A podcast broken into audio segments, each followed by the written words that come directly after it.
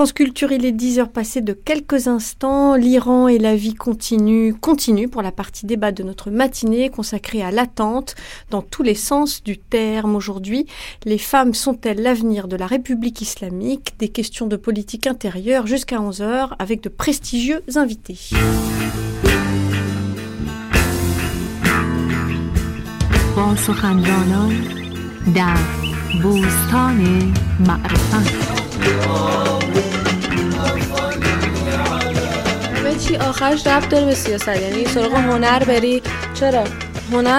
Tout a rapport avec la politique. Tu veux parler de la vie, ça a rapport avec la politique. Tu veux parler de l'art, ça a rapport avec la politique.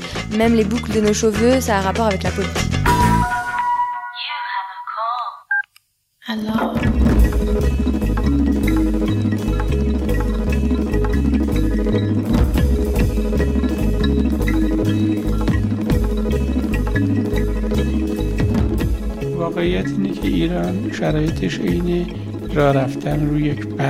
L'image en fait c'est que l'Iran c'est comme un pays qui est en train de marcher sur un fil.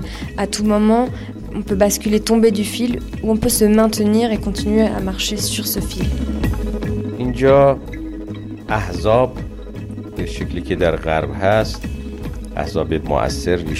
Ici, il n'y a pas de parti politique qui puisse vraiment euh, guider les gens ou amener vers un changement euh, de régime.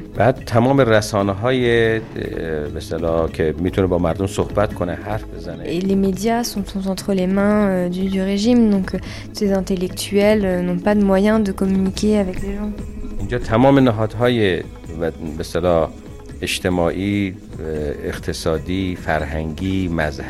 Tout ce qui concerne la religion, la société, l'université, les partis politiques, tout ça c'est entre les mains du pouvoir.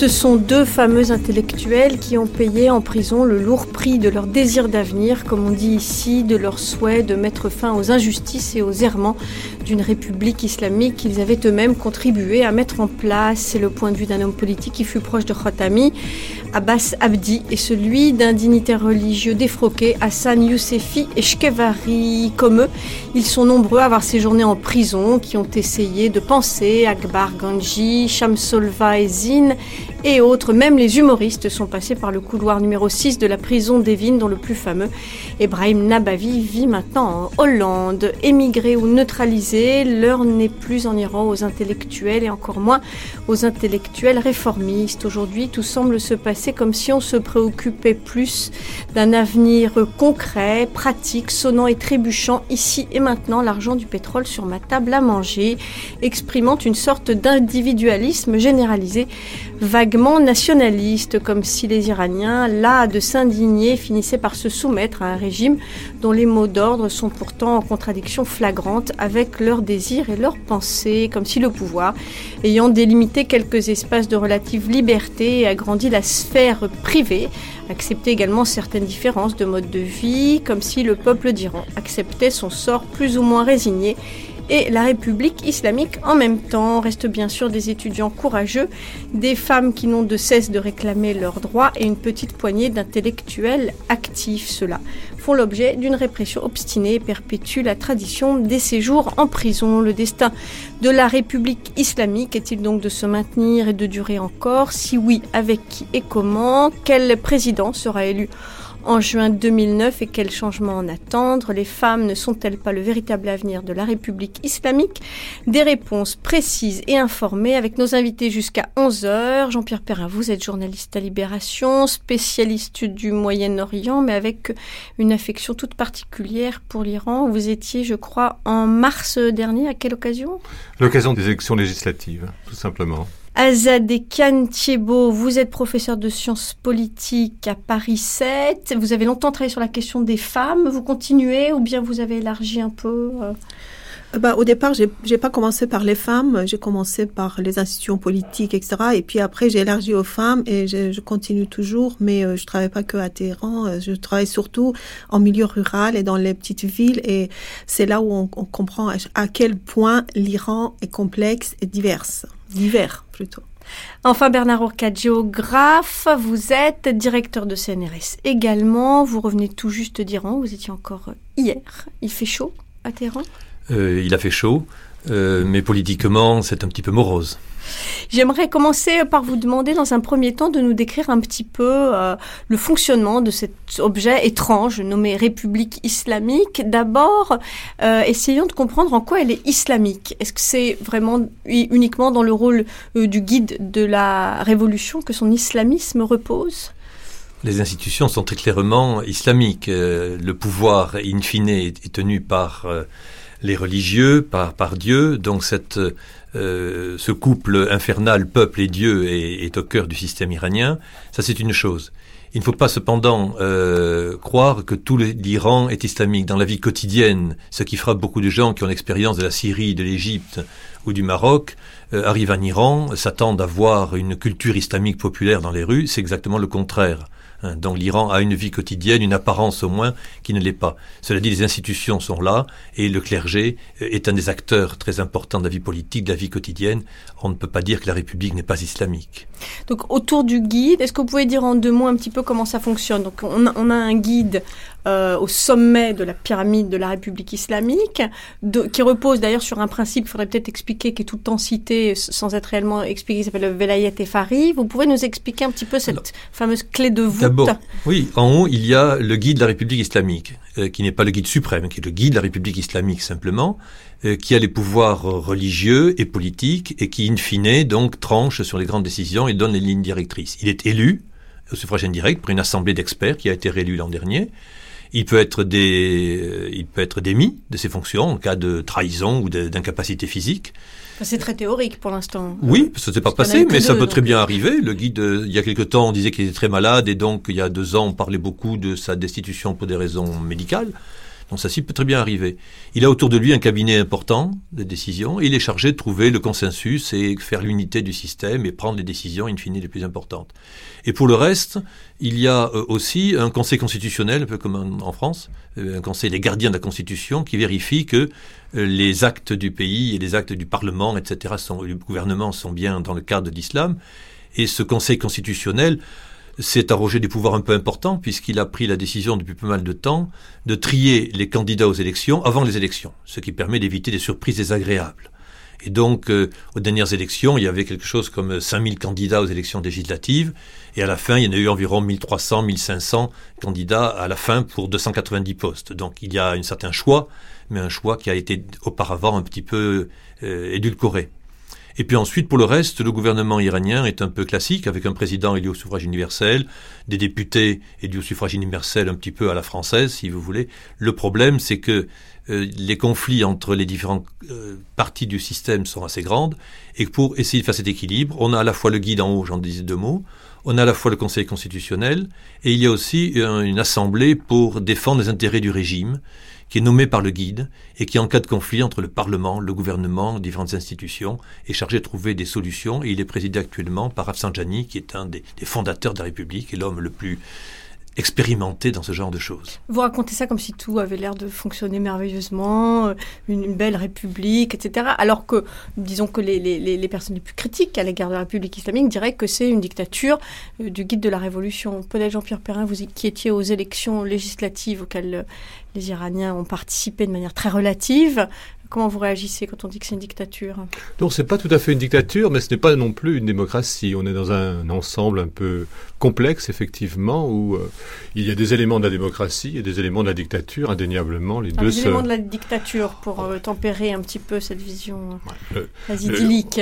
Le, guide n'est pas critiquable. Toute personne qui critique le guide est susceptible d'aller en prison. c'est déjà un élément de la dictature. Au mieux, au mieux d'aller en prison. Au mieux d'ailleurs, oui. En plus, évidemment, je, il y a toute une lutte également souterraine. Que, enfin, ce qui fait l'intérêt du régime. C'est c'est pas tant la façade officielle, c'est pas tant les élections, c'est ce qui se passe dans la coulisse et que nous, euh, humbles observateurs, nous n'avons pas accès, que nous essayons de, comprendre, d'imaginer euh, en recueillant des, éléments ici et là. Alors c'est une dictature aussi parce que finalement les centres de pouvoir en Iran ne sont pas seulement ceux des institutions, euh, que ce soit le Parlement ou, ou le gouvernement ou, ou, la présidence, ce sont aussi les services secrets qui ont, qui ont un nom Iran était là, par exemple. Ce sont également le poids de, des appareils de sécurité comme les gardiens de la Révolution. Donc, qui, sont des réelles forces et qui ont le, droit, le pouvoir du moins de, de si ce n'est le droit de fermer un journal ou, ou, de, faire emprisonner euh, euh, tel ou tel opposant. Donc, euh, la, dictature effectivement est là et la démocratie est là finalement parce que à ces élections, celle du mois de mars dernier, eh bien, euh, il y a eu des candidats qui ont qui sont finalement réussi à passer à travers les, les mailles du filet. Euh, euh, alors évidemment, aucun candidat laïque vraiment n'a pu, se présenter, mais, on sent quand même des candidats qui sont pas forcément en accord avec la ligne officielle euh, et, qui alors ils n'ont pas été forcément élus. Et puis des choses intéressantes quand même, c'est que par exemple la jeunesse, on s'attend à ce qu'elle ne vote pas parce que finalement elle, ne présente pas forcément, elle, pas intéressée vraiment par ce régime, mais elle y va pourtant, pas tout, pas, pas, pas partout, mais, mais, par exemple à Téhéran, beaucoup de jeunes sont quand même allés voter, évidemment pour des candidats les plus réformateurs possibles, en disant choisissons toujours les moins pires. Oui, il est certain que euh, la démocratie a encore quelques progrès à faire. Euh, ce qui est important de voir, c'est comme disait Jean-Pierre Perrin à l'instant, c'est ce qu'il y a derrière et qui n'est pas évidemment public. Euh, on sait, par exemple, autour du guide. Le guide, quelquefois, je le dis de façon provocatrice, et il faut peut-être le dire quelquefois, n'est hélas un dictateur classique, c'est-à-dire il ne prend pas une décision toute seule en disant je veux cela. Et c'est ça le problème, c'est qu'autour de lui, il y a un très grand nombre de groupes. À l'époque de Khomeini, c'était quelques-uns. Maintenant, avec 30 ans d'expérience, il y a un très grand nombre d'intérêts convergents, divergents, qui se retrouvent autour du guide. Dans toutes les institutions, c'est la même chose. Ce qui fait qu'on ne sait pas ce qui se passe, parce que légalement, c'est parfait, les institutions sont là et elles tournent régulièrement, mais elles tournent de façon assez chaotique puisque les vraies décisions sont prises dans le cas de groupes et de conseils un peu occultes qui sont extrêmement complexes, dont on ne connaît pas bien le mode de fonctionnement, et in fine le consensus que donne le guide est souvent un consensus mou, c'est-à-dire l'Iran dit non depuis des années, non un peu tout, n'est pas capable de dire oui à une stratégie, et c'est bien ça le problème, parce qu'après 30 ans, il y en Iran, on en parlera, euh, une société qui bouge, qui a envie d'avancer, et on lui dit non, non, non, et un beau jour, il faudrait quand même trouver quelqu'un qui dise oui. Pour l'instant, les institutions sont telles que tout le monde s'observe, tout le monde craint le voisin, à l'intérieur du système, résultat, rien ne se passe. Et puis il y a ce fameux Conseil des gardiens de la Révolution qui, si j'ai bien compris, euh, permet d'avaliser ou pas les, candidatures aux élections, mais aussi de juger de la compatibilité des lois c'est-à-dire en amont et à la fin. Exactement, c'est le Conseil constitutionnel français, sur le plan du papier au moins. Hein. Mais évidemment, ils, ont, ils sont arrogés un pouvoir extrêmement important. Euh, mais qui est maintenant le même que celui du guide, qui est le même que celui du conseil de surveillance du régime. Et donc il y a beaucoup d'institutions qui suivent, qui cherchent à, avoir une république vraiment islamique, mais qui n'ont pas la même vision de l'islam, ce qui évidemment rend très complexe les rapports de force et, et de pouvoir dire dans quelques mois, dans quelques années, quel sera, on parlera des élections présidentielles au mois de juin prochain, quel sera le président. Il y a tellement de facteurs complexes qui interviennent que bien malin est celui qui dira qui sortira des urnes. Oh, je suis sûr que vous me direz ça tout à l'heure. Certainement. Azadeh Thiébaut, vous vous dites que un, un, des problèmes fondamentaux de cette République islamique, c'est juste simplement qu'elle est une République islamique et qu'il y a une contradiction entre euh, ses aspirations démocratiques et ses aspirations islamiques. Tout à fait, euh, pas seulement au regard de la société et ce qui se passe dans la société iranienne, mais aussi si euh, on regarde de plus près la Constitution, euh, eh bien, euh, il y a la Constitution, plusieurs articles de la Constitution sont des articles, des principes très très démocratiques par exemple l'égalité entre les hommes et les femmes, entre la minorité et la majorité, etc., etc., mais selon les préceptes islamiques. Euh, et donc cette contradiction a permis quand même à l'émergence euh, d'une partie euh, de, de, clergé et aussi d'intellectuels euh, religieux, femmes et hommes, qui revendiquent la réinterprétation des traditions et de ces mêmes préceptes dans une vision démocratique et moderne. ce que je veux dire par là, c'est que effectivement ces contradictions sont inhérentes au sein même de la Constitution. Et il y a des raisons à cela, puisqu'il ne faut pas oublier que la révolution iranienne était une révolution révolution euh, ont participé beaucoup de groupes sociaux euh, avec diverses euh, idéologies. Et donc, la Constitution reflète en quelque sorte cette diversité-là. Diversité de la société iranienne. On oublie souvent que c'est une société où il y a des sunnites, des chiites, il y a aussi des chrétiens, des juifs, des zoroastriens.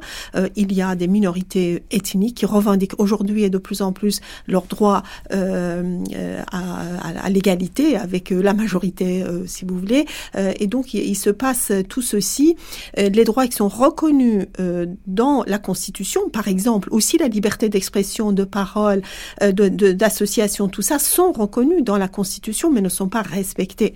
c'est ça, si vous voulez, le, problème principal, c'est cela. Effectivement, le décalage important entre un certain nombre de libertés inscrites dans la Constitution islamique et le, fait que effectivement les institutions politiques, euh, souvent secondaires, puisque le Conseil des gardiens, euh, etc., sont des institutions secondaires, euh, effectivement empêchent que cette, même constitution, qui est loin d'être parfaite et démocratique, soit soit respectée. Mais en même temps, le fait même que la constitution existe a donné, si vous voulez, le, le prétexte, l'occasion à un certain nombre d'acteurs hein, de revendiquer au moins, au moins, au moins son respect. Donc tout ça est flou. Et en fait, c'est ce flou qui permet aux fameuses lignes rouges. je voudrais qu'on en dise un mot parce que quand on va en Iran, tout le monde vous parle toujours des lignes rouges. Lignes rouges, euh, lignes jaunes d'abord. Il y a beaucoup de lignes jaunes. Hein. C'est-à-dire des lignes qu'il ne faut pas franchir, mais c'est pas forcément euh, euh, mortel et fatal. C'est extrêmement agaçant, c'est pesant, c'est pénible. Sur le tchador, des femmes qui bougent un petit peu, donc on se fait arrêter pour un oui ou pour un an. La ligne rouge, à mon avis, la seule, c'est le guide. Hein. C'est-à-dire, on ne peut pas effectivement toucher euh, au guide, le critiquer par définition, il est au-dessus de tout. Et donc là, à mon avis, la seule vraie ligne rouge, c'est celle-là, à mon sens. Et le principe du Velayat Efari, c'est-à-dire du, gouvernement, du guide. que, le guide est vraiment le patron, c'est le gouvernement du guide, et donc ça, on n'y touche pas, c'est le principe. Et le guide est chargé de faire en sorte que tout le monde travaille dans le cadre de la Constitution et du fait qu'il lui est reconnu comme le patron. Hein, comme le chef. À part ça, il y a une vie de débat politique qui est, de plus en plus intense. J'étais récemment en Iran et le débat politique est ouvert, critiquant tout le monde, la corruption, le ceci, le cela. Tous les coups sont permis ou presque à l'intérieur du système, pourvu qu'on ne touche pas au guide. Et puis un certain nombre de modes de vie que vous décrivez euh, dans certains de vos ouvrages qui sont de plus en plus acceptés. Euh, tout à fait. Même, même concernant la question du voile, euh, moi j'étais en Iran euh, au mois d'avril-mai, effectivement à l'occasion des législatives, mais deuxième tour cette fois-ci, et j'étais en province. ce que j'ai vu, c'était qu'effectivement à Téhéran même aussi, on embêtait toujours, on, arrête les femmes dites mal voilées. Mais moi je, je regarde tout ça avec un recul, disons historique sur 10 ans, 15 ans, puisque et, on constate effectivement que ce qui est considéré mal comme mal voilé aujourd'hui n'a rien à voir avec ce qui était considéré comme tel il y a 15 ans. C'est-à-dire qu'aujourd'hui, on est, tout le monde est beaucoup, beaucoup plus mal voilé qu'il y a, qu'il y a 10 ans. Pour vous dire qu'effectivement, euh, et c'est ça qui m'intéresse dans mon travail, c'est de voir à quel point cette même société, ces femmes, ces jeunes, ces, ces hommes, et bon, euh, ont, ont pu quand même influencer le système. C'est-à-dire qu'à travers leur propre action, action contestataire ou alors action tout court, euh, dans, la, dans leur vie quotidienne, ont quand même contraint le régime islamique de faire quelque quelque part en avant, de, de leur permettre... De faire bouger les lignes quand même. De faire bouger des lignes. Et si les lignes bougent, ça n'est pas comme ça, ça tombe pas du ciel. Et aujourd'hui, de plus en plus, euh, cette résistance euh, existe aussi au sein, euh, par exemple, de la société rurale. À l'occasion, par exemple, des législatives, il fallait aller dans les, dans les villages. Parce qu'on oublie souvent que énormément d'électeurs qui sont villageois, bon, certes, 35% seulement, mais ces 35% votent, alors que les Téhéranais votent très très peu. Et, en fait, paradoxalement, Aujourd'hui, ce sont des petites villes de province et des villages qui décident euh, pour les, institutions, pour le Parlement, pour le président. Ce sont eux qui, à travers leur vote, déterminent qui sera au pouvoir euh, demain euh, à Téhéran et pas ces intellectuels, ces activistes, etc., qui ne votent pas tout simplement depuis 2003. D'ailleurs, contrairement à ce qu'on attendait après l'élection d'Ahmadinejad, il y a certaines lignes rouges ou jaunes, peu importe, euh, des petits espaces comme ça de liberté, chez les jeunes, dans les tenues des femmes, etc., qui n'ont pas bougé. C'est-à-dire qui qui ont été plus fortes que le mouvement de répression quand même, en tout cas beaucoup plus conservateur, qui a été entamé par euh, Ahmadinejad. Et c'est des changements à une élection sur laquelle je vous propose de revenir euh, maintenant pour essayer d'avancer dans la compréhension de la situation présente. On écoute euh, quelques déclarations bien senties du président Ahmadinejad de l'Iran.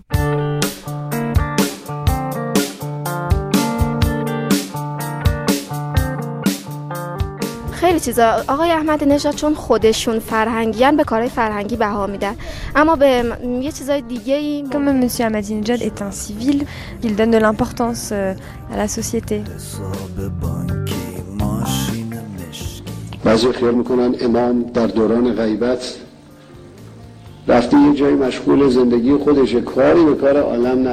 Certaines personnes prétendent que l'imam caché est vivant et ne se préoccupe aucunement des problèmes de l'humanité. Mais s'il ne s'en préoccupait pas, il n'y aurait tout simplement pas de vie. Ce serait partout le chaos. L'imam caché dirige toutes les affaires du monde.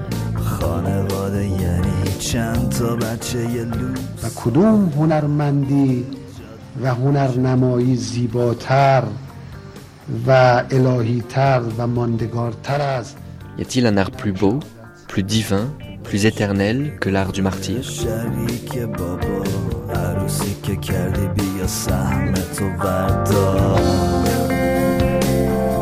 Vous entendiez donc une étudiante de Shiraz vous expliquer que le président n'est pas un civil et que c'est ça qui est bien, euh, est un civil, pardon, et c'est ça qui est bien, que c'est pas un religieux, et également donc les prises de position d'Ahmadinejad sur l'imam caché. Avant de revenir à, ce qui fait euh, euh, sa spécificité, je peux dire, elles sont presque son pittoresque, amuse euh, beaucoup euh, certains des Iraniens et pas du tout d'autres.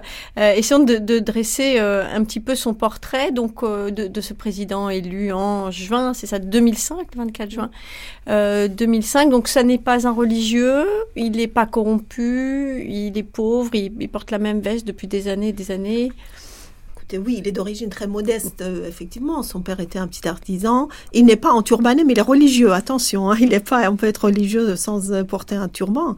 Et il a fait euh, des études supérieures. il est ingénieur, grâce d'ailleurs au Shah d'Iran, puisque c'est sous le Shah qu'il était étudiant. Puis il a continué ses études. Et c'est un, c'est un populiste. Hein. Je veux dire que s'il a les moyens aujourd'hui, en tant que président de la République, de porter un costume normal, s'il porte sa petite veste, c'est parce que c'est un populiste radical et effectivement, il veut établir un certain mode de vie euh, et mode de pensée euh, également. Mais étant donné qu'il était jeune, effectivement, par rapport à Rafsanjani, son rival principal au deuxième tour en 2005, qui lui est, un, est une personne âgée, hein, l'un des fondateurs du régime islamique, euh, beaucoup de jeunes électeurs de l'époque ont voté effectivement pour Ahmadinejad parce qu'il était plus jeune, parce qu'il est issu des milieux populaires, parce qu'il n'était pas corrompu, en tout cas pas à l'époque en 2005, et, et que surtout parce qu'il aura promis d'améliorer leur euh, situation économique. Euh, Mettre l'argent du pétrole sur la table des Iraniens. Absolument. Donc, euh, ce que je veux dire par là, c'est aussi que la majorité de la population iranienne est jeune. Et donc, ces jeunes, comme disait Jean-Pierre Perrin tout à l'heure, votent. Et surtout, ce qu'on appelle ceux qui votent pour la première fois. Ça, eux, ils votent toujours. C'est-à-dire, dès l'âge de 16 ans, aujourd'hui 18 ans, les jeunes ont tendance à aller voter. Et donc, eux, ils votent beaucoup. Et ils ont beaucoup d'entre eux ont voté effectivement pour Ahmadinejad parce que il était jeune. Donc, la facteur, le facteur générationnel euh, a joué un rôle euh, important. Mais bon, euh, par la suite, ce que, ce que les Iraniens constatent, c'est qu'effectivement, il n'y a pas d'amélioration dans leurs conditions de vie, que la situation économique est désastreuse avec une importante inflation et que ces mêmes jeunes qui ont voté pour Ahmadinejad, les jeunes issus des milieux populaires, sont aujourd'hui largement déçus. Pourquoi? Parce qu'il n'y a pas eu, ils restent au chômage, il n'y a pas eu de création d'emplois, il n'y a pas eu d'investissement important. Et donc, mm. ce, qui est, ce qui fait que ces jeunes-là, peut-être que la prochaine prochaine fois, en 2009, euh, ne seraient pas nécessairement d'accord euh, d'aller voter pour lui de nouveau. Avant de savoir pourquoi ils vont voter, c'est de comprendre pourquoi ils ont voté la dernière fois, pour pas se tromper, parce qu'on était quand même très peu à prédire qu'Ahmadinejad allait être président. Vous, vous aviez prévu ça euh, Jean-Pierre Perrin, vous aviez prévu que Ahmadinejad allait être président? J'avais, j'avais pas prévu qu'Ahmadinejad serait le président, mais j'avais prévu que normalement, Rafsanjani soit battu au second tour par le candidat qui serait qui arriverait en première position au premier tour parce que il y avait quand même un rejet assez fort euh, du personnage. Euh, on lui reprochait quoi, la, corruption essentiellement pas seulement la sienne mais celle de toute sa famille son népotisme. Et puis en plus c'est un personnage qui traverse l'histoire du régime depuis euh, les années 80 depuis le début des années 80 euh, donc ceci s'ajoutant à cela même si il a effectivement des réseaux extrêmement puissants on pouvait sentir un certain malaise à son égard lorsqu'on prononçait son nom. Et puis aussi, c'est quelqu'un qui n'a pas fait de campagne électorale, à la différence euh, d'Armaniejad, qui est allé partout dans les, villages reculés, en province. Lui est resté à Téhéran, et voilà. Alors, il s'est contenté de charmer les jeunes, euh, notamment avec des, parfois même des spectacles de, musique rap et tout ça, ah étonnamment. Oui, oui, oui, absolument.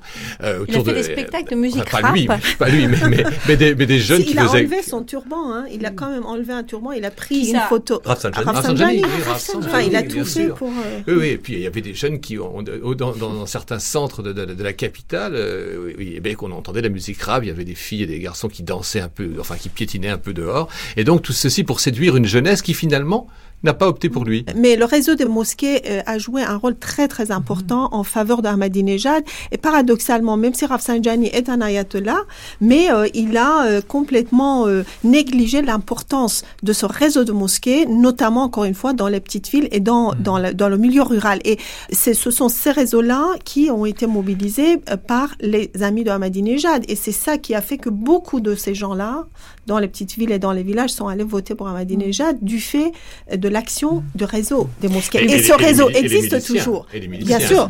Qui, les sont en rapport, mais c'est en rapport avec les réseaux de mosquées. Et, ce réseau existe toujours aujourd'hui. Et vous dites, vous, Jean-Pierre Perrin, qu'il n'a aucun programme, que des promesses euh, dans tous les sens, aucune idée, aucune conviction politique, euh, que c'est vraiment juste populiste. Oui, il peut même changer d'avis d'ailleurs, ça, lui est déjà arrivé.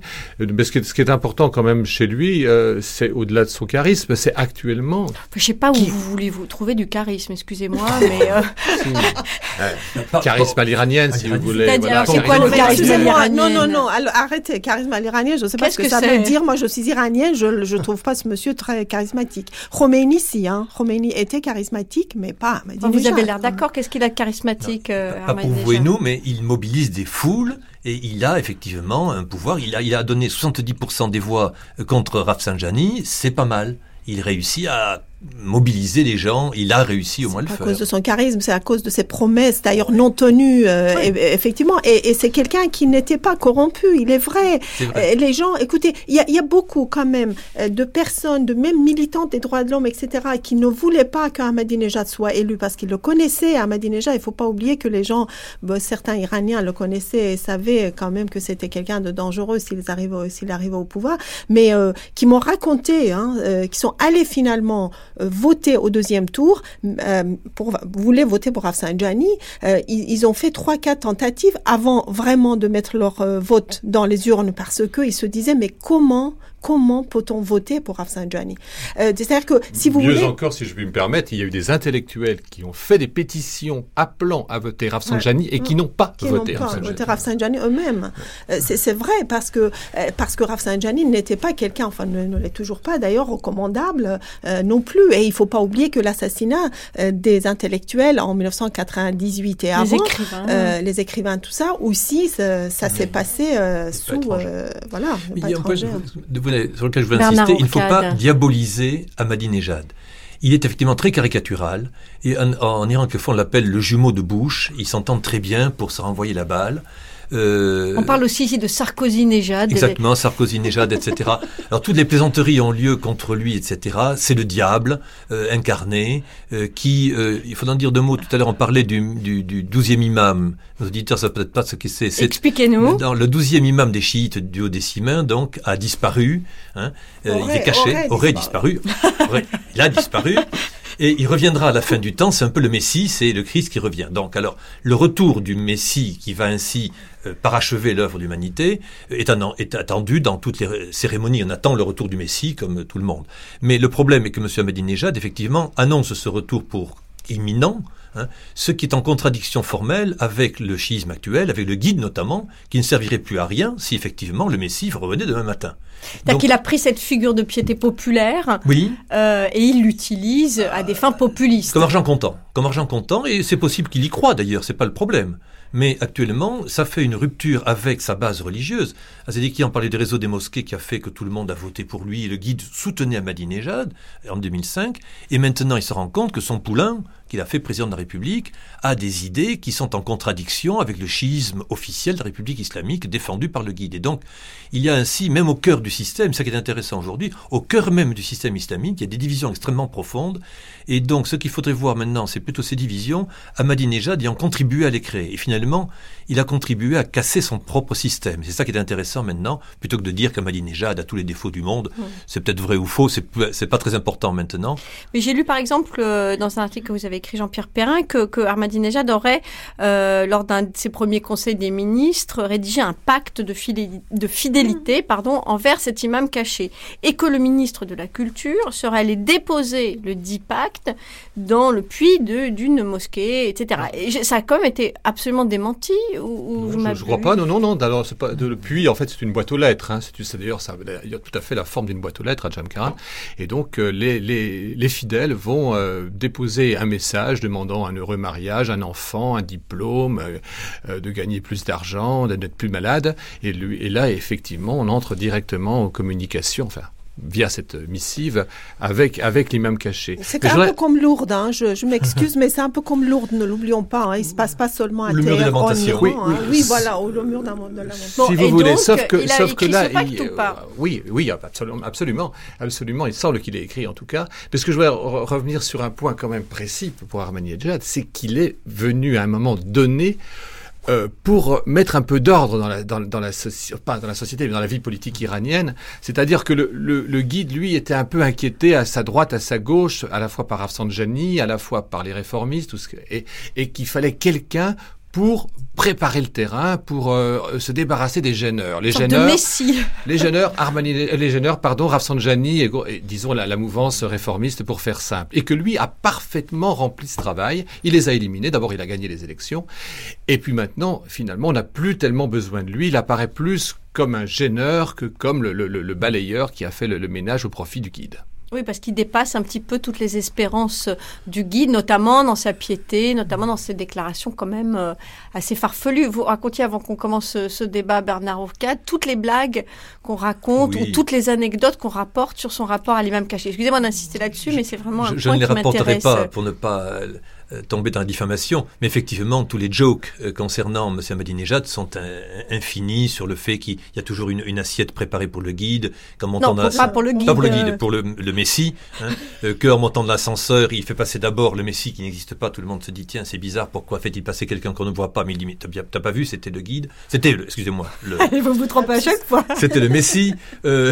Euh, et justement, c'est pour ça que justement le guide n'est pas très content, parce que normalement, si le guide était là, qu'il passe d'abord dans une porte, c'est d'abord, mais que le Messie soit là, c'est moins évident. Mais il faut, au-delà de ça, il faut comprendre l'essentiel, c'est qu'aujourd'hui, il y a un an des élections iraniennes, euh, Monsieur Ahmadinejad, qui a fait le ménage, effectivement, il est un petit peu gênant et certains disent que bon, le travail est fait, il faut passer à autre chose. Et dans le cœur du système iranien, maintenant, il y a plusieurs tendances, et les élections viennent de montrer, euh, qui sont en train de se bagarrer, et tous les coups sont permis, euh, pour pouvoir prendre la présidence de la République en, mois d'été prochain. Vous dites-vous qu'il il a vraiment très peu de chance. Là, c'est la fin d'Ahmadinejad. Du tout. Ce qui est là, donc, j'étais récemment en Iran, tout le monde dit Ahmadinejad est réélu aujourd'hui ah parce qu'il a encore un réseau puissant. Il a, il contrôle le service de renseignement. Il a mis partout des amis à lui, non pas comme ministre, mais comme sous-préfet et comme sous-sous-préfet qui contrôle vraiment les élections. Il a gardé un réseau très important pour que justement, même si les autorités le mettent de côté, il puisse quand même avoir une capacité à réussir à être élu, arriver au deuxième tour, euh, par le réseau dont il dispose actuellement. Par ailleurs, il vient d'obtenir du Parlement 5 milliards de dollars euh, d'argent de poche en quelque sorte, qu'il risque de distribuer deux mois avant les élections, où on verra le prix du blé baisser, le prix des tomates baisser comme par miracle. Hein, 5 milliards de dollars, ça permet de faire deux, trois choses, qui permettront de dire finalement ce président populiste, qui est comme nous, qui a une vieille veste euh, euh, usée, qui n'est pas corrompu, ben finalement, c'est pas si mal que ça. Donc il a des chances. Je ne le vois pas élu, réélu plutôt si le guide n'est pas d'accord. Voilà. Mais alors, parce que le guide peut très bien changer de cavalier, il peut très bien changer de champion. Tous les personnages qui sont aujourd'hui en ligne ou, que l'on présume être en lice pour les prochaines euh, élections présidentielles l'année prochaine, sont des hommes à lui, sont des gens qui sont nés dans son giron. du guide. Voilà, ce sont les hommes du guide, que ce soit l'actuel maire de, de, de, Téhéran, Khalibaf, que ce soit le président de l'Assemblée, Ali Larijani, tous sont des hommes du guide. Donc finalement, le, le, guide pourra choisir mm. son champion, son connétable, si on veut, pour euh, le, moment venu euh, contribuer à le, à le, faire élire. Tout à fait. Mais si on prend son principal rival, d'après ce que j'ai compris, qui serait la, l'actuel maire de Téhéran, Khalibaf. C'est aussi un passe d'Aran. Et mais vous expliquez bien euh, que en fait le corps des passes d'Aran se, divise en, factions qui sont euh, pas du tout euh, homogènes, qui sont plutôt opposées idéologiquement, politiquement. Bernard. Quand les gens sont dans l'opposition, ils sont forcément unis. À partir du moment où ils sont au pouvoir, forcément, il y a des divisions. Aujourd'hui, les, gens qui avaient 20 ans la Révolution, qui avaient fait la Révolution contre le chat, pour la liberté, pour la démocratie, pour la lutte contre l'impérialisme, pour l'islam, etc., sont un petit peu déçus. Euh, certains d'entre eux euh, ont été des alliés du pouvoir depuis le début. C'est le cas d'Ahmadinejad, euh, qui a été, qui a passé son doctorat d'ingénieur en 86, je crois. La guerre n'était pas finie. D'autres gardiens de la révolution étaient sur le front. Ils ont fait huit ans de guerre en 88. Ils ont repris leurs études après la Révolution, passé leur doctorat en 95-96. Et ce n'est qu'une division que je signale dans ce groupe-là. Euh, certains sont des combattants du front, dont des combattants de l'intérieur. Ahmadinejad n'a jamais été gardien de la Révolution stricto sensu. Il a été des militants bassiges, des volontaires actifs, surtout contre les Kurdes par exemple, iraniens. D'autres se battaient contre Saddam Hussein. C'est différent. Et donc il y a parmi les jeunes qui maintenant ont 50 ans, qui ont l'âge d'arriver aux responsabilités et non plus à la gestion, euh, sont euh, en train de se disputer le pouvoir. Ils sont tous de la même génération, mais ne sont pas exactement les mêmes. Donc Ralibaf, par exemple, qui est le maire de Téhéran, ancien général de l'armée, qui a 23 ans a, gagné la bataille de Khorramshahr, il commandait 15 000 hommes et a écrasé Saddam Hussein.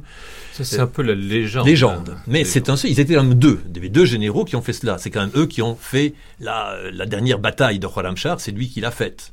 Apparemment, à Téhéran, les, les, les Téhéranais euh, diraient qu'il a fait plutôt du bon travail. il a reconstruit l'avenue de l'imam du temps, justement. Oui, oui, Et il, a... il, a... bien travaillé. Par exemple, cet hiver, hein, l'hiver dernier, il a beaucoup neigé à Téhéran, mais les Téhéranais n'étaient pas du tout gênés par la neige, contrairement à quand euh, Ahmadinejad était maire et, et pendant trois ans, et euh, quand il neigeait, personne ne pouvait plus sortir de, de, de chez lui. Donc, Ralibaf, effectivement, en tant que technocrate, a fait un bon travail. Bon, ça, c'est une chose, mais aller demander à un villageois au fin fond de l'Iran euh, pour voter pour Ahmadine, de voter pour Ahmadinejad parce qu'il a fait un bon travail à Téhéran, ça, ça marchera de pas. Vous de Ralibaf, ça, ça marchera pas. Ce que je veux dire, c'est que Ralibaf n'est que l'un des candidats potentiels. Il y en a beaucoup. Par exemple, il y a de plus en plus, on parle de Mazaheri. Mazaheri, euh, actuel directeur de la Banque centrale d'Iran, euh, un, un, protégé du guide, qui d'ailleurs est très très en désaccord sur le plan économico-financier avec Ahmadinejad, n'arrête pas de défier défier Ahmadinejad sur ce plan-là et qui sera certainement, selon ce que j'ai entendu dire, l'un aussi des candidats euh, proches du guide. Il y a Khatami, le président Khatami, qui peut-être voilà dont on parle de plus. Et, et, et aussi, j'ai entendu dire qu'il y aura euh, aussi à l'approche de la présidentielle, c'est très tôt maintenant, euh, mais des candidats très jeunes qui seront poussés à l'avant de la, de la scène. Donc il y aura une multiplicité, une multitude de, de, de candidats et on ne sait pas. Il est très très difficile. Personne n'aurait pu euh, enfin, prédire Ahmadinejad en 2005. Je pense qu'on est à peu près dans le même cas de figure pour 2009. Avec une tentative de, de tous les gens hostiles à Ahmadinejad, et Dieu sait s'il y en a, mmh. de construire une, une sorte de front commun. Alors, ils y, ils y, réussiront ou pas, mais en tout cas, ils, s'y emploient pour essayer de présenter un seul, euh, un seul front face à lui, sachant qu'évidemment beaucoup de choses se joueront au premier tour.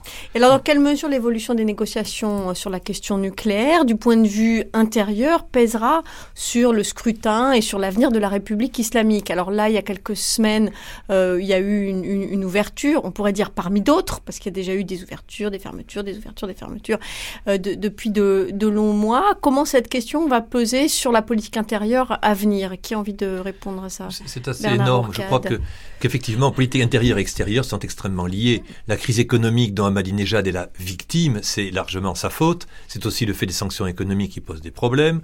Donc, euh, tout le monde sait en Iran que euh, l'issue de la crise du nucléaire et des sanctions générales, concrètement, les relations avec les États-Unis sont la clé du système. Et tout le monde aujourd'hui en Iran est en train de préparer la négociation avec les États-Unis, le grand bargain, le retour. Oui, c'est ça. Le... le grand bargain, la grande discussion, le grand marchandage. Euh, on prépare ça. On prépare ça. Obama a déclaré cela, donc c'est une fait tout à fait nouveau. Et actuellement, la question qui se pose, c'est non pas les titres des journaux, c'est euh, on résistera jusqu'à la mort, ce qui est bien normal. Euh, mais c'est surtout comment on va pouvoir être autour de la table et préparer le rapport de force. Sachant qu'Ahmadinejad, d'après ce qu'il a dit, n'est pas l'interlocuteur possible. Et donc tout le monde maintenant est en train de discuter, de savoir comment, tout en gardant les principes de la République islamique d'indépendance et de toute la politique anti-impérialiste contre les États-Unis, comment pouvoir rétablir des relations normales tout en gardant euh, des, un discours très ferme ou des actions très fermes sur le nucléaire, sur l'indépendance nationale, etc. Le débat est actuellement comment retrouver les États-Unis. C'est là que. Mais comment Ahmadinejad pourrait continuer cette ligne-là? Vous dites en même temps qu'il va être élu. Je comprends pas très bien. Il y a des chances qu'il peut être élu, mais on peut très bien euh, échouer. Ahmadinejad est quelqu'un qui peut être élu ce qui fait qu'à ce moment-là, le, rétablissement des relations avec les États-Unis sera difficile. D'autres disent en Iran, il faut absolument battre Ahmadinejad parce que c'est pas qu'il est tort sur tous les problèmes, mais qu'il n'est pas le bon cheval capable de discuter avec M. Bush ou son successeur. Donc des gens comme Ralibaf, et là je vais en terminer là-dessus, euh, sont en train de préparer activement la présidentielle comme étant un candidat presque obligatoire. C'est pas dit qu'il réussira, il prépare très activement cela. Il y aura parce qu'il prépare aussi un dialogue avec les États-Unis. Absolument.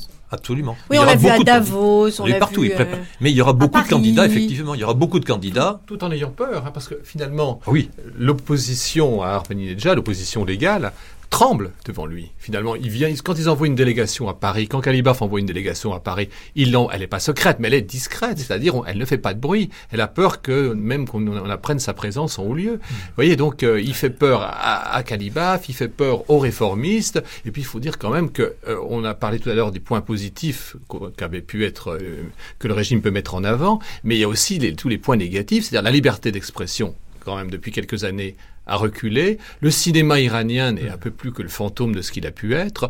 La censure des livres n'a jamais été aussi forte.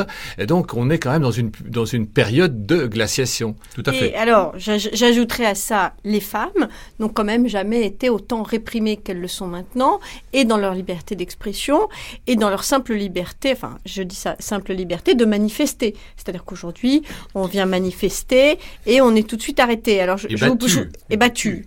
Je vous propose euh, d'écouter le point de vue du président Ahmadinejad euh, sur les femmes, suivi de celui euh, d'une militante et amie, d'ailleurs, que vous devez connaître, qui s'appelle Gila Bani Yacoub.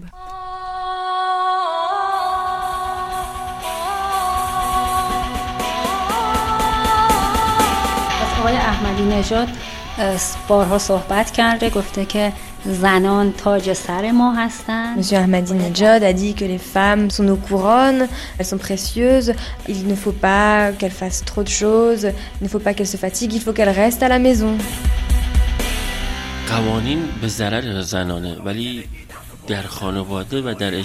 En Iran, quand on regarde la loi, les femmes sont lésées.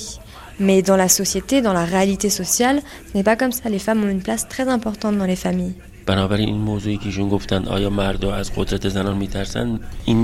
Les femmes euh, ont un pouvoir dans la société iranienne.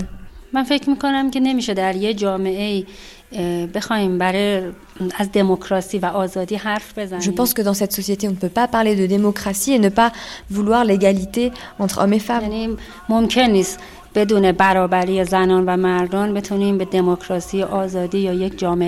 Sans l'égalité entre hommes et femmes, on ne peut pas arriver à la démocratie ou une société sage.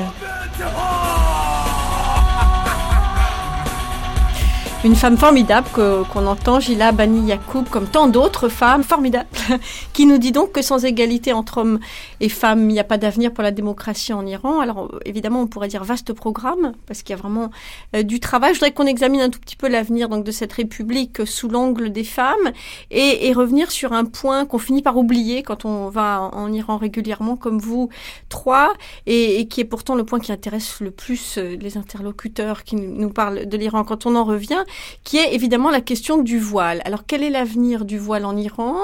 Quelle est son importance? C'est un symbole quand même extrêmement fort et en même temps c'est le dernier des soucis des Iraniennes. Azadeh Kantiebo, vous qui avez écrit beaucoup sur les femmes.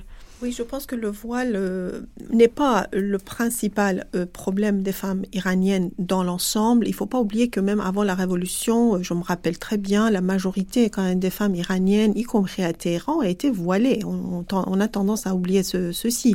Aujourd'hui, effectivement, il y a beaucoup de plus de jeunes femmes qui refusent de porter le voile comme résistance à l'islamisation forcée que, par exemple, sous le chat où elle le portait sagement parce qu'elle était issue des familles religieuses. Là où l'Iran a changé, c'est effectivement au sujet des femmes issues des familles religieuses et traditionnelles qui aujourd'hui sont très émancipées, très émancipées, euh, malgré le voile euh, qu'elles portent de, force ou de gré. Est-ce que, est-ce que par exemple, si on faisait un référendum aujourd'hui en Iran pour ou contre le port du voile et qu'on laissait les femmes voter, de préférence, ce serait bien. À votre avis, qu'est-ce que vous laisser les femmes. Moi, je pense que la majorité des femmes euh, dirait il faut laisser les femmes décider mais la majorité n'est pas nécessairement contre le port du voile, mais la majorité est pour le libre choix des femmes selon tout ce que j'ai pu euh, voir et entendre c'est toutes ces années euh, de travail en Iran, d'enquête en Iran, puisque les femmes ont, euh, sont beaucoup, beaucoup plus démocratiques, je dirais, que, que les hommes. de par le fait qu'elles ont dû aussi se battre et continuer à se battre, pas seulement Gila, Bania Roub et d'autres amis féministes, hein, mais les femmes, je dirais, ordinaires pour... elles ont une belle énergie. Elles ont une belle énergie et d'ailleurs, cette énergie et, et ce, cette résistance, je dirais, contre le patriarcat se trouve aussi dans l'éducation qu'elles donnent à leurs enfants. pourquoi ces jeunes aujourd'hui sont résistent euh, autant? C'est à cause de leur mère, effectivement. Donc euh, tout ça, c'est l'avenir, euh, si vous voulez, de, de l'Iran. Beaucoup de ces femmes, d'ailleurs, sont des filles des ayatollahs, comme on dit, c'est-à-dire issues encore une fois des familles religieuses. Et si, et ce sont elles qui vont changer, si vous voulez, qui vont être, si vous voulez, vraiment à l'origine des changements principaux qui auront lieu dans, dans, dans ce pays. à mon avis, c'est c'est une affaire aussi de génération. Vous dites ça et en même temps, on, a évoqué pendant toute la première partie de cette émission des institutions politiques dans lesquelles la place des femmes est quand même extrêmement réduite. Euh, ce qu'il faut voir, c'est qu'effectivement, les femmes, c'est un peu, c'est quand même le cœur de la société. Cette question du statut des femmes et du voile, qui est le symbole de ce statut, est au cœur du système, et que ça a été acquis par des luttes euh, très dures et très pénibles, et actuellement encore pire que d'habitude. Mais qu'est-ce qui a été acquis euh... cette, liberté de pouvoir euh, dire quelque chose. Alors il y a des conditions, un prix à payer qui est très lourd, qui est très très très lourd. Les suicides de jeunes, on le connaît. Hein. Mais euh, maintenant, ce qui est intéressant, c'est qu'en Iran, tant du point de vue politique dont on parlait tout à l'heure, c'est le cœur du régime qui qui, qui, qui bouge. C'est pas la périphérie. Ce sont pas les intellectuels de gauche ou de droite, euh, des beaux des beaux quartiers de Téhéran qui vont faire bouger les choses. C'est pas le peuple venant de Los Angeles qui va faire changer les choses. On est arrivé aujourd'hui au cœur des familles religieuses, la fille d'un ayatollah, le fils d'un ayatollah, des religieux eux-mêmes, on a parlé au début de l'émission, qui ont, qui ont quitté le turban. Donc, enfin, le ils l'ont pas fait de plein gré non plein de gré, mais il y a, c'est le cœur du système qui maintenant est en train de changer. Et on arrive après 30 ans de République islamique à un moment effectivement où le temps a passé et les questions concernant Israël, les États-Unis, le vol des femmes, tout ça est en train de se décider peut-être dans les dans les mois qui viennent.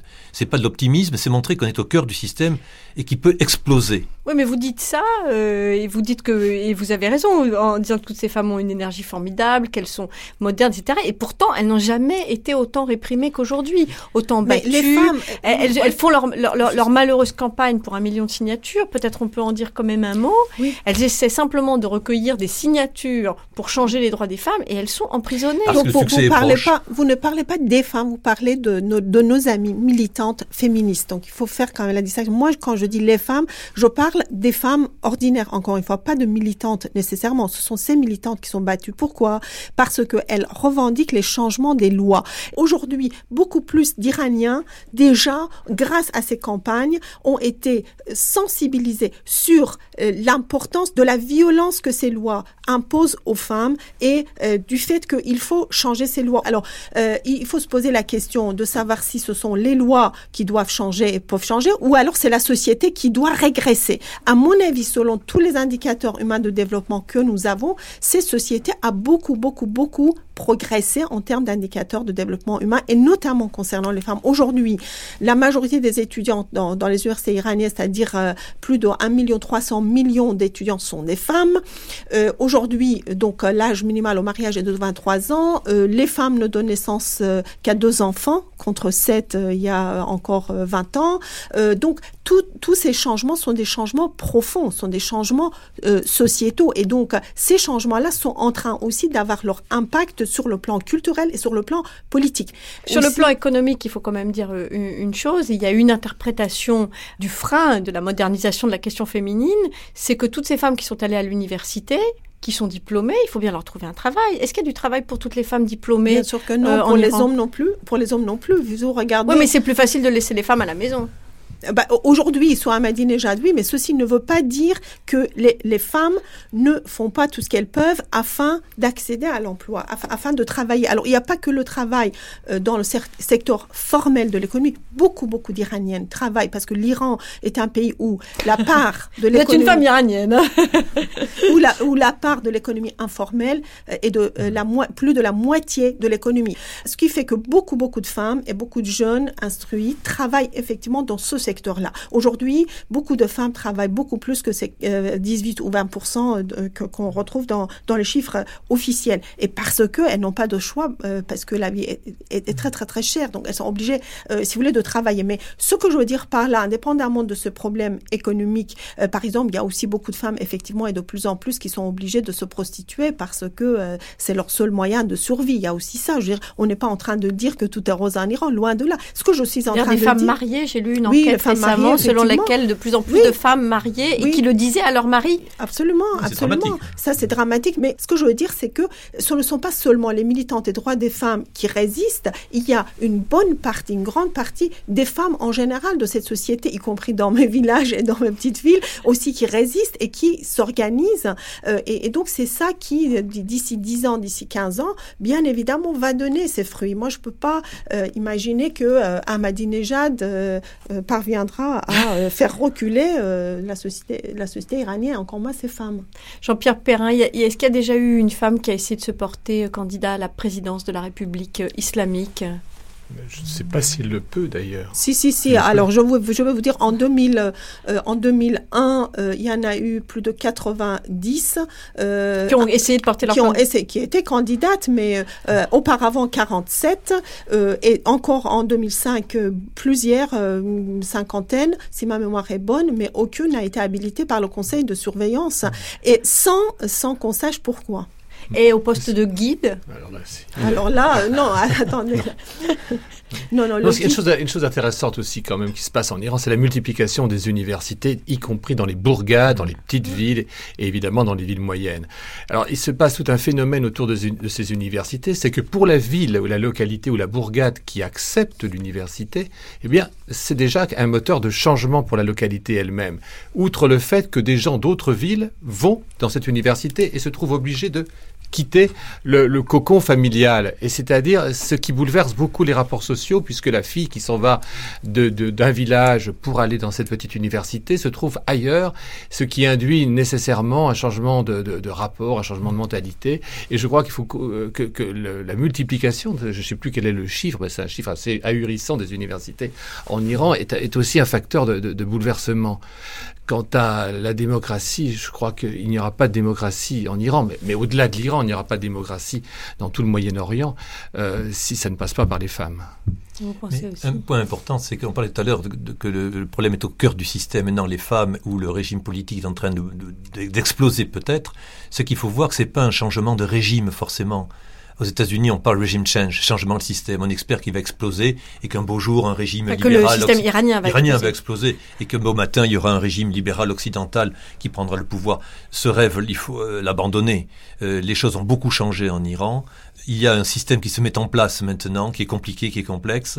Euh, on est maintenant au cœur du système qui va exploser peut-être, non pas pour faire un système démocratique libéral occidental en 15 jours, c'est pas du tout ça, mais un système qui va trouver sa propre voie de l'intérieur. Et on a l'impression que là-dedans, sur la question des femmes, le voile, c'est comme une digue en fait, est-ce qu'elle va céder un jour cette digue qui serait, enfin, c'est dans l'imaginaire en tout cas qu'on a euh, de l'extérieur.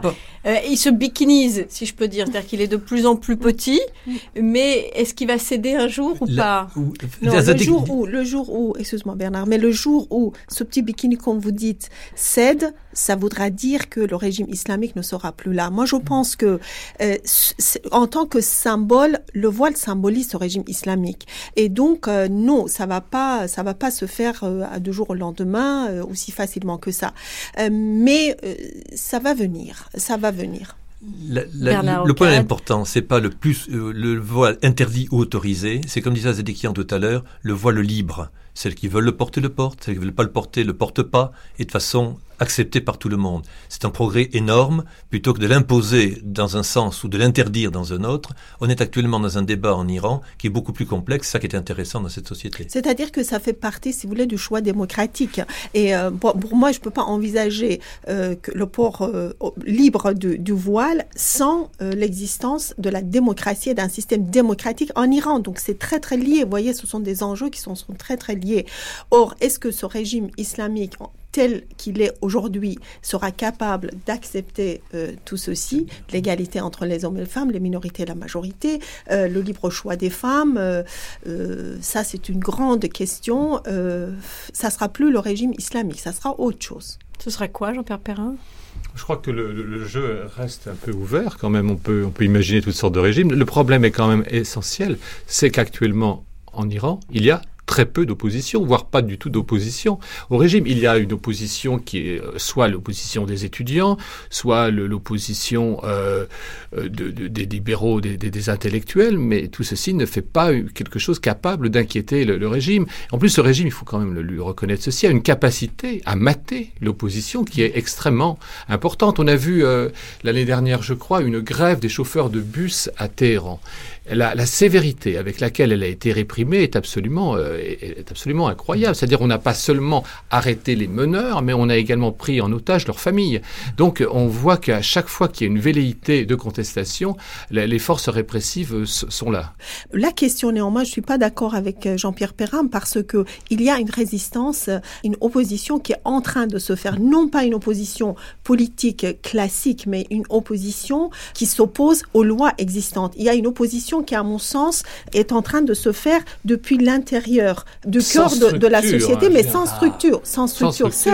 C'est-à-dire le mouvement, par exemple, c'est un mouvement en cours, c'est un processus de laïcisation très important qu'on ne voit nulle part ailleurs dans le monde musulman, en, tout cas pas au Moyen-Orient, qui est en train effectivement d'émerger en Iran et auquel participent toutes ces femmes, encore une fois, ordinaires.